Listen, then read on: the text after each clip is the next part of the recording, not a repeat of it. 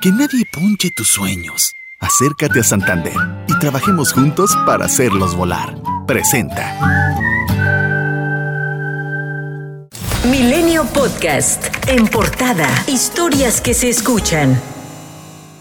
Minutos después de las 10 de la noche de este domingo, un avión con 973.300 vacunas contra COVID-19 de AstraZeneca aterrizó en la Ciudad de México, embarque con el que se acumulan 18.148.100 dosis de esta farmacéutica. En el país, 66% de la población adulta ha recibido al menos una dosis, es decir, 58.906.303 personas, de acuerdo a la Secretaría de Salud. La Confederación de Cámaras Nacionales de Comercio, Servicios y Turismo señaló que para agilizar el proceso de inmunización de la población mexicana y entrar a la fase periódica, se requiere la intervención de la iniciativa privada, pues disminuiría la carga a los gobiernos para reforzar el esquema de vacunación y llegar a más personas en menos tiempo. Señaló que es conveniente dar la oportunidad a los mexicanos de aplicarse su vacuna en otros lugares, en diferentes clínicas y establecimientos, al igual que lo permiten en otros países como Estados Unidos. Y es que México sumó 7.504 nuevos casos de coronavirus, con lo que acumula un total de 3.428.300 84 contagios y 263.140 muertes, de acuerdo con el informe de la Secretaría de Salud. Por cierto que después de 18 meses de haberse presentado el primer caso, el estado de Chihuahua cambia al semáforo verde en el semáforo epidemiológico a partir de este lunes 6 de septiembre. La calidad de los ventiladores CECATL 4T que fabricó el gobierno federal para atender a los enfermos graves de COVID-19 está en duda. La Comisión Federal para la Protección contra Riesgos Sanitarios, la COFEPRIS, autorizó su producción, pero no garantizó que fueran seguros y el personal médico que los ha utilizado no confía en su efectividad. Así lo reflejan diversos documentos oficiales de las autoridades de salud, proporcionados vía transparencia, entre los que destaca uno que advierte de la necesidad de vigilar activamente el uso de los aparatos para cuidar la salud de los pacientes porque no cuentan con registro sanitario, además de un reporte interno de la Secretaría de Salud al que Milenio tuvo acceso.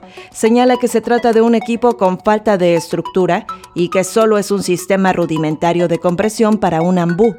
Médicos que han utilizado estos instrumentos se negaron a dar una declaración a Milenio, aún de manera anónima, por temor a represalias de sus superiores, quienes los han amenazado con iniciarles procedimientos de sanción si manifiestan algún comentario al respecto.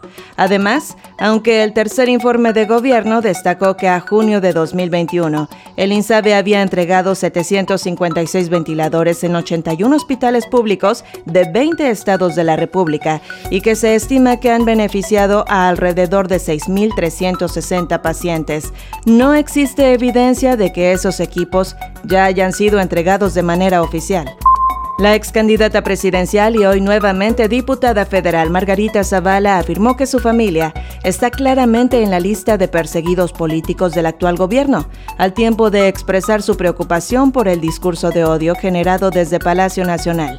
En entrevista con Milenio, la legisladora apeló a una oposición valiente que desde el Congreso de la Unión diga al Ejecutivo en qué está mal y defienda con decisión las instituciones, sin claudicar ante las presiones del poder. El fiscal especializado en combate a la corrupción de Nuevo León, Javier Garza y Garza, afirmó que las investigaciones de la llamada Operación Tornado fueron solo un montaje político, una mentira para vender noticias de su antecesor, Ernesto Canales Santos.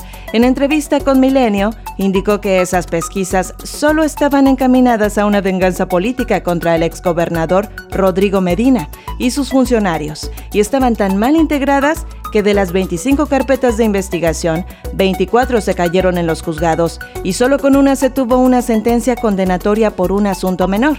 Reconoció que Canales Santos entorpeció investigaciones al no seguir los causales legales, toda vez que con sus declaraciones, al no poder sostener legalmente sus pesquisas, dejaba de lado la presunción de inocencia y que asusaba a que la sociedad linche.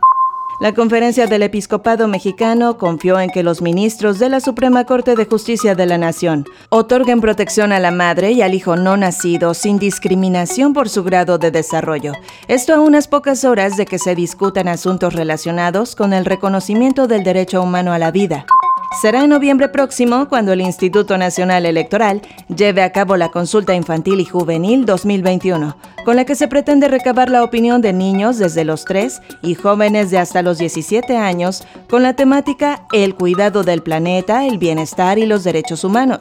El ejercicio se llevará a cabo de manera mixta durante cinco días de manera electrónica a través de una plataforma digital implementada por la autoridad electoral y de manera presencial con 25.000 casillas itinerantes, según lo informado este domingo por el consejero presidente del instituto, Lorenzo Córdoba. Un fuerte temblor cimbró la noche de este domingo en la capital de San Luis Potosí y varios municipios de la zona centro y altiplano. Aproximadamente a las 21.30 horas, el sismo se sintió con gran intensidad en diversas colonias de zona metropolitana, en la capital y el municipio de Soledad de Graciano Sánchez. Por segundo día consecutivo se perciben sismos ocurridos en el estado de Guanajuato, en San Luis Potosí. En el marco de la celebración del Día Internacional de la Mujer Indígena, la jefa de gobierno Claudia Sheinbaum informó que la estatua de Cristóbal Colón, que fue removida del Paseo de la Reforma, ya no regresará al mismo lugar. Y en el sitio se colocará una estatua de la mujer olmeca como una manera de reconocer a las mujeres de los pueblos originarios. México le ganó a Costa Rica y es líder del octagonal final de la CONCACAF con un 1 a 0 en el Estadio Nacional. Lamentablemente, para el equipo mexicano, al minuto 40 se tuvo que hacer un cambio obligado por la lesión de Alexis Vega, quien sufrió una dura entrada en el tobillo y fue llevado al hospital para la valoración. En su lugar ingresó Orbelín Pineda. Al 44 se marcó como penal una falta sobre Andrés Guardado y fue Pineda el encargado de cobrárselo con éxito, pues un tiro raso ingresó cerca del poste derecho de Navas, dándole el gane al tricolor. Milenio Podcast. Que nadie punche tus sueños. Acércate a Santander y trabajemos juntos para hacerlos volar. Presentó.